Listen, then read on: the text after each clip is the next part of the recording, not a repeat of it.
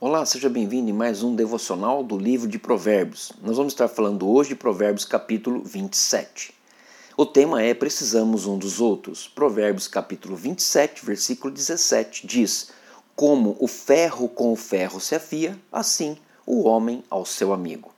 Procurar boas amizades com pessoas que possam ser seu apoio e que te ajudem a crescer e avançar na caminhada cristã. Com o resultado disso, nós vamos receber ânimo, encorajamento nos momentos bons e ruins, receber correção e disciplina quando necessário para corrigir as rotas que possivelmente estejamos indo sem perceber. Provérbios 27, 5 e 6 diz: Melhor é a repreensão franca do que o amor encoberto. Leais são as feridas feitas pelo que ama, porém os beijos de quem odeia são enganosos. Vamos orar.